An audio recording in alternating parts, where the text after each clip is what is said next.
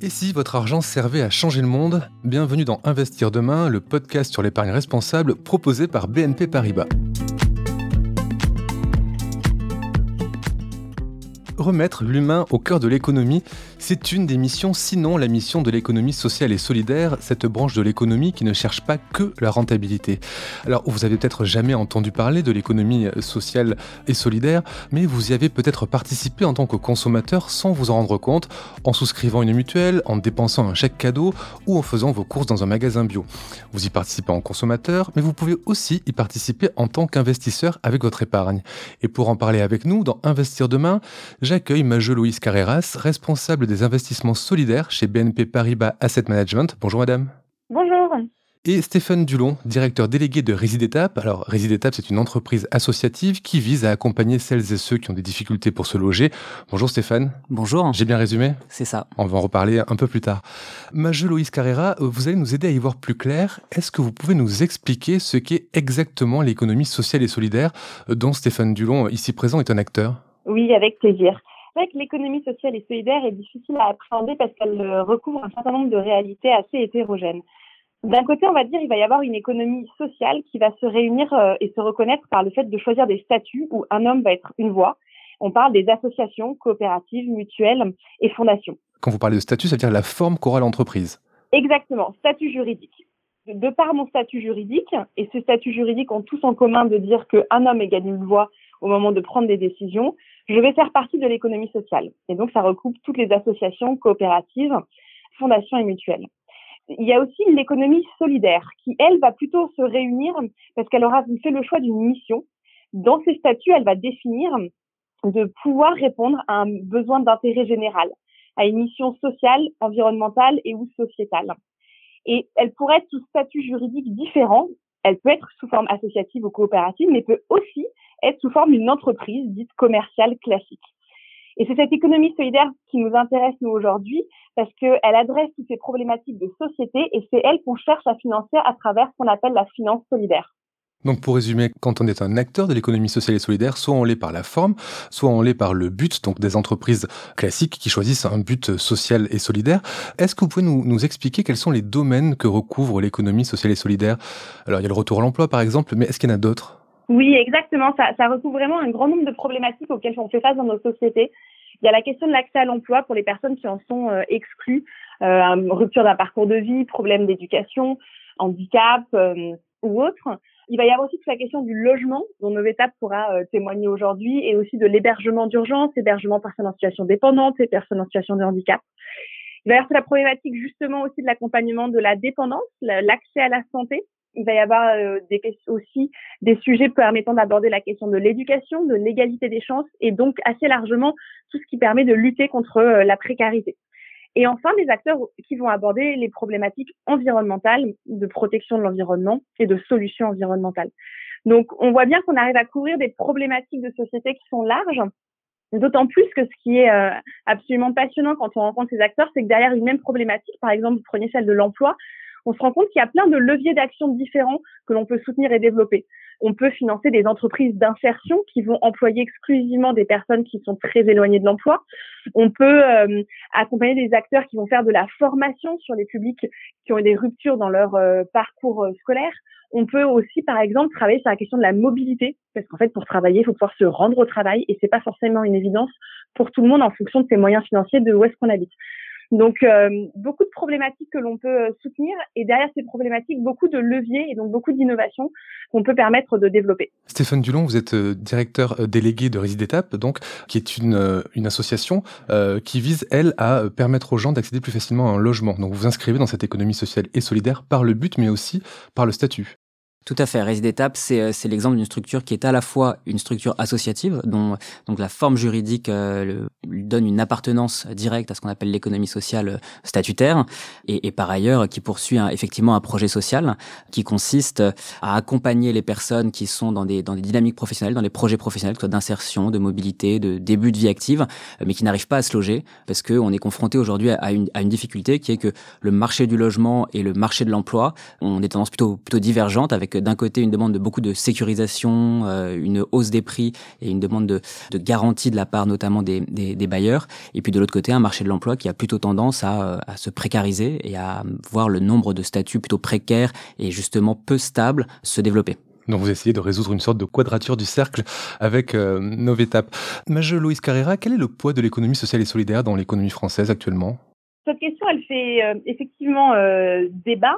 Ce qui est difficile d'avoir des chiffres précis sur l'économie sociale, on peut en avoir puisque c'est une définition par statut, mais sur l'économie solidaire, ça regroupe euh, un ensemble plus large sur lequel le référencement n'est pas forcément facile. On, on, parle souvent de 10% du PIB, de 10% des emplois en France le, le, débat, il est peut-être, euh, il n'est pas à savoir à la virgule combien c'est. Ce qui est sûr, c'est qu'il faut peut-être casser euh, euh, une image qu'on peut avoir d'une petite économie, d'une économie annexe. On est face à un secteur d'une taille significative avec des vrais acteurs économiques et qui arrive à avoir vraiment ce double impact d'avoir une valeur économique, la création de valeur économique, création d'emplois, mais aussi d'arriver à combiner ça à une prise en compte d'enjeux majeurs de société et donc d'impacter des personnes en situation de fragilité, en situation d'exclusion. Et cette euh, économie sociale et solidaire, j'imagine qu'elle est en grande partie financée grâce à l'épargne responsable. Alors, elle va avoir à la fois les, les, les modalités de financement classiques des vraies entreprises, ou, mais, qui sont aussi offertes aux associations et aux coopératives. Elle a un chiffre d'affaires, des charges pour pouvoir atteindre la viabilité économique. Elle peut accéder à des prêts. Mais ce qui est intéressant, c'est que hum, grâce à, à, cette, hum, à cette mission qu'ils se donnent, ils arrivent à avoir des modèles qui sont plus hybrides et à faire appel à euh, soit du financement public et des subventions pour compléter le chiffre d'affaires, et puis au moment de se développer, à d'autres moyens pour se développer, et notamment de l'investissement et des dons à travers l'épargne solidaire. C'est ce que vous avez fait, vous, quand vous êtes développé, parce que je rappelle que vous êtes directeur délégué de Résidétape, mais vous avez lancé une deuxième structure, foncière cette fois-ci, qui s'appelle Novetap, et vous avez fait appel pour cela à l'investissement des épargnants euh, qui ont choisi de placer leur argent dans l'épargne responsable. Tout à fait. C'est-à-dire que Résidétape depuis, existe depuis une vingtaine d'années et donc poursuit son but depuis une vingtaine d'années. Ce sont plus de, plus de 10 000 personnes qui ont bénéficié des services de Résidétape depuis, euh, depuis le début des années 2000. Et il nous a semblé il y a deux ans que pour euh, à la fois euh, dans une logique à la fois de, de stratégie, hein, de stratégie d'entreprise, et puis dans une logique aussi de, de pouvoir soutenir le développement auquel on voulait on voulait pouvoir donner donner vie au sein de Résidétape, on avait besoin de se doter d'un deuxième outil qui est une foncière solidaire, donc qui s'appelle Novetap, qu'on a créé il y a deux ans et pour laquelle on s'est rapproché de, de structures comme BNP Paribas, pour organiser une première levée de fonds à hauteur de, de 6 millions d'euros qu'on a finalisé cette année en 2021. Et l'objectif pour nous, c'est à la fois d'élargir notre champ de compétences, de pouvoir euh, nous développer euh, davantage euh, et, aller plus loin sur le projet social qu'on poursuit. Et ce qui est vraiment intéressant pour nous, c'est de pouvoir convaincre aussi que pour des investisseurs privés, qui dans, dans ce cadre-là, du coup, changent un petit peu aussi leur grille d'analyse, hein, on n'est pas uniquement sur l'analyse d'une performance économique et d'une rentabilité, mais en tout cas de pouvoir convaincre des investisseurs privés qu'il y a une pérennité, une durabilité et une confiance à apporter à ce type de projet avec, avec des, des investissements de long terme. Il n'y a pas que la rentabilité, mais il y a quand même la rentabilité. Ça veut dire qu'on gagne de l'argent quand on est une entreprise sociale et solidaire? On se pose pas exactement la question dans ces termes. Il y a deux cas de figure. Quand on est une structure, euh, par exemple associative, on n'a pas d'actionnaire à rémunérer, donc euh, on n'est pas là pour euh, gagner de l'argent. On est là pour construire un modèle économique qui va être suffisamment stable et pérenne pour permettre la viabilité de l'entreprise et pour permettre, et avec l'objectif de réinvestir nos bénéfices, même s'ils sont pas forcément énormes, hein, l'objectif de réinvestir les bénéfices systématiquement dans l'activité de l'entreprise. Euh, là, j'ai envie de dire, c'est le cas de figure assez facile et évident, mais tout l'enjeu, c'est justement de construire ce modèle économique pérenne et durable qui va pas dépendre notamment euh, structurellement de financement extérieur. Dans le cadre de la foncière Novetap qu'on a créée euh, récemment, la chose est un peu différente parce qu'on est sur une structure de droit privé, euh, c'est une SAS à capital variable, et donc euh, là, l'objectif, et notamment euh, ce sur quoi repose le partenariat qu'on construit avec les fonds d'investissement solidaires, il consiste à dire que on n'est pas dans une logique de versement de dividendes, c'est pas ça l'objectif donc d'une rentabilité ni garantie euh, ni même très régulière. En revanche, cette société qui va euh, acquérir du patrimoine, qui va développer du patrimoine immobilier à vocation sociale, elle va euh, du coup avoir un actif qui va se développer et, et face à cet actif qui va se développer, bah, le cours de l'action, alors c'est pas une société qui est cotée en bourse et elle le sera sans doute jamais, je pense pas, mais en tout cas la valeur de l'action Résidéta, Noveta, pardon, va prendre de la valeur dans le temps. Et donc euh, pour ces sociétés qui investissent, eh ben, leur investissement prend de la valeur. C'est un investissement qui séduit de plus en plus euh, l'économie sociale et solidaire de votre côté, euh, Carrera? Oui, oui, c'est un investissement qui séduit de plus en plus. Je pense qu'il fait euh, réellement écho à un besoin des épargnants particuliers, mais aussi institutionnels, de comprendre concrètement à quoi ils contribuent quand ils, mettent de l'argent dans un fonds, le souhait de vouloir que cet argent il aille à l'économie réelle et encore plus quand cette économie réelle elle peut se faire face à des personnes qui, par ailleurs, peuvent avoir d'autres difficultés. Euh, donc, cet impact très concret que l'on peut offrir, offrir à travers euh, l'épargne solidaire, elle est importante. Il est important pour nous d'en rendre compte de la manière la plus transparente et précise auprès des épargnants. Et c'est la question du reporting d'impact que, l'on fait, nous, derrière, pour, ces, euh, pour nos, épargnants. Et après, il y a le souhait des épargnants et ce qui, était nécessaire de créer, c'était la visibilité pour ces produits, la disponibilité. Et ça, on a la chance d'être dans un pays où euh, on a à la fois une association euh, avec un label Finansol qui fait la promotion de cette finance solidaire depuis longtemps, et du coup des lois aussi qui sont euh, progressivement été passées en France, de la première de 2002 et la plus récente avec la loi Pacte, qui rendent de plus en plus disponibles et de plus en plus faciles à identifier ces produits solidaires. Du coup, Stéphane Dulon, quand vous avez lancé Novetap, vous n'avez pas eu trop de problèmes à trouver des investisseurs, ça a été assez facile? On n'a pas eu trop de problèmes à trouver des gens intéressés. Après, ça reste un processus qui est euh, un peu long euh, parce que euh, on est on est face à des à des analystes. Hein. Il y a des il y a des équipes qui qui vont porter un regard précis à la fois sur le projet de développement qu'on va pouvoir leur présenter, sur la pérennité de la structure, sur la qualité aussi du projet et sur la nature de l'impact social qu'il va pouvoir avoir. Donc, c'est des vrais processus de due diligence comme comme dans l'économie classique. C'est-à-dire, alors Majeux l'expliquerait mieux que moi, mais en tout cas, c'est une analyse précise, complète de la société, euh, de son plan de développement, euh, de son business euh, model et de son business plan pour définir si ça rentre dans les caractéristiques d'investissement d'un fonds. Oui, c'est pas parce que l'économie est sociale et solidaire qu'elle n'est pas soumise aux mêmes règles aussi strictes que l'économie dite classique, Majeux. Exactement, et je pense que ce que vient de dire Stéphane, c'est d'ailleurs écho à la, à la question d'avant sur le modèle économique, la viabilité et la rentabilité c'est pas parce qu'on est dans le solidaire, on reste dans l'investissement. On fait, on propose des produits d'investissement solidaire. Donc on n'est pas dans le don, on n'est pas dans la subvention.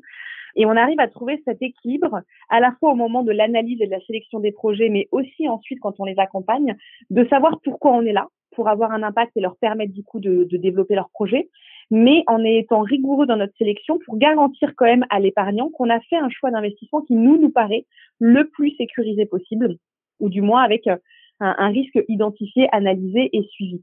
Donc effectivement, on jongle en permanence entre euh, comprendre le projet social, le valoriser, mais aussi analyser économiquement le modèle, analyser le plan de développement, s'assurer que euh, les, moyens d'investissement sont cohérents par rapport au projet. Donc effectivement, on jongle bien entre ces deux mondes. Il y en a un, c'est le but, avoir un impact. Il y en a l'autre, un autre, l'analyse financière, c'est l'outil d'un bon investissement qu'on doit garder. Stéphane, est-ce que vous savez mesurer, vous, l'impact que vous avez eu socialement avec euh, et Résidétape oui, effectivement, euh, l'autre intérêt de ce, type de démarche, c'est que ça nous oblige aussi à nous questionner, à évaluer et, à analyser euh, l'impact de, nos, actions. Il y a une donnée qu'on utilise souvent et qui est vraiment euh, importante de notre point de vue, c'est que je disais tout à l'heure qu'il y avait plus de 10 000 personnes qui avaient, bénéficié des services de, de Résidétape. C'est un chiffre qui est en croissance exponentielle, hein, puisque plus on ouvre de sites et plus il y a des, personnes qui sont touchées chaque année par nos actions. Il faut savoir que parmi ces personnes, il y en a plus de 90%, quand elles arrivent dans une résidence Résidétape, elles viennent d'une situation de logement précaire. La sortie, euh, il y en a entre 60 et 70 qui sont accompagnés vers un logement autonome, que ce soit un logement social, un logement de droit privé. Pour nous, c'est quelque chose qui est très important puisque c'est cette logique de parcours qu'on essaye justement d'accompagner dans le cadre de nos activités. Si les auditeurs qui entendent Stéphane ont envie de, participer à, à, cette économie sociale et solidaire et qui veulent épargner, comment font-ils? Comment ça se passe concrètement de votre côté, Mage Aujourd'hui, l'épargnant, il a plusieurs solutions pour faire de l'épargne solidaire. Déjà, je vous conseille d'aller euh, se renseigner sur euh, le site du label Finansol qui va recenser tout un grand nombre de produits. Mais aussi de parler à son conseiller. Son conseiller va pouvoir lui parler de deux types de produits. Les produits de partage, par exemple, depuis euh, une récente loi, le livret développement durable que l'on connaît tous est complémentaire du livret A, et dorénavant le livret développement durable est solidaire.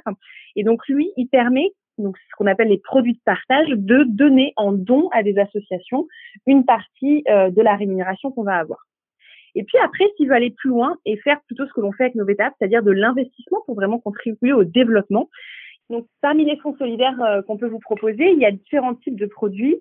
Les fonds d'investissement solidaire, dits fonds 90, qui permettent vraiment de contribuer en direct au développement des projets en investissant en capital ou en dette auprès de ces structures. Ces produits-là, ils sont assez disponibles par différents biais. En tant que particulier, dans le choix de notre épargne personnelle auprès de notre banquier, on peut choisir un fonds solidaire. Également, dans nos contrats d'assurance vie, quand on a une partie de notre assurance vie qui est en unité de compte, des unités de compte solidaires peuvent être proposées aux particuliers. Mais on peut aussi le faire en tant que particulier salarié. Aujourd'hui, un grand nombre d'entreprises sont sous l'obligation de proposer à leurs épargnants des plans d'épargne euh, salariale et d'épargne retraite. Et quand il y a cette obligation de proposer ces plans-là, il y a, grâce à des lois de 2002 puis 2008 puis la loi Pacte, l'obligation que parmi les fonds, au moins un soit un fonds solidaire. Et donc, du coup, ça permet de choisir de placer son intéressement et sa participation et potentiellement des versements volontaires dans ces fonds-là. Donc, il y a vraiment tous ces leviers et comme je le disais avant, avec des lois qui les ont rendus le plus disponibles possible. Maintenant, pour que ces lois servent à quelque chose, il faut que les épargnants fassent le choix. Et ça, ça ne dépend que de eux, d'aller poser la question, trouver le fonds et ensuite décider d'y investir. Vous avez beaucoup cité euh, Finansol. Euh, Finansol, c'est un label donc qui garantit euh, que l'épargne est responsable. Est-ce qu'il y en a d'autres que les auditeurs intéressés doivent repérer si jamais ils veulent investir leur argent? S'ils cherchent un fonds solidaire, c'est-à-dire qu'il va venir contribuer au financement par du don ou par de l'investissement auprès des acteurs de l'ESS, Finansol est le seul et unique label. L'intérêt, du coup, c'est d'avoir de la visibilité, de la clarté dans l'information. Il y a d'autres labels qui existent, mais ce sont des labels qui vont plutôt venir analyser et caractériser une gestion socialement responsable. C'est quelque chose qui est complémentaire, mais qui a un autre sujet et qui va plutôt regarder la partie côté des investissements. Donc, l'intérêt, c'est qu'en France, on a une visibilité plus forte. Le label Finansol est le seul label qui va vous parler de fonds dits solidaires.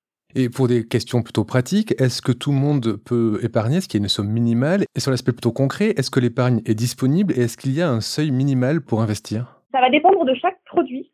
Et du coup, ça va dépendre, par exemple, sur un contrat d'assurance vie, ça va dépendre du contrat d'assurance vie que vous allez choisir. Donc finalement, ça va pas dépendre du fait d'être un fonds solidaire ou pas un fonds solidaire, mais du type de produit que vous choisissez. Par exemple, dans dans l'épargne salariale, quand vous faites le choix de placer sur votre plan d'épargne entreprise, l'argent est bloqué 5 ans, sauf cas de déblocage exceptionnel, que ce soit un fonds solidaire ou pas un fonds solidaire. Quand vous faites le choix d'un contrat d'assurance vie, on peut demander une somme minimum euh, à déposer sur le contrat ou non, que ce soit un fonds solidaire ou pas un fonds solidaire.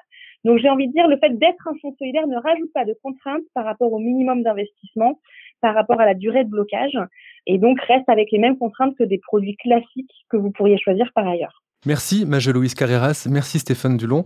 Retrouvez Investir demain sur Slate Audio ou sur votre plateforme de podcast préférée.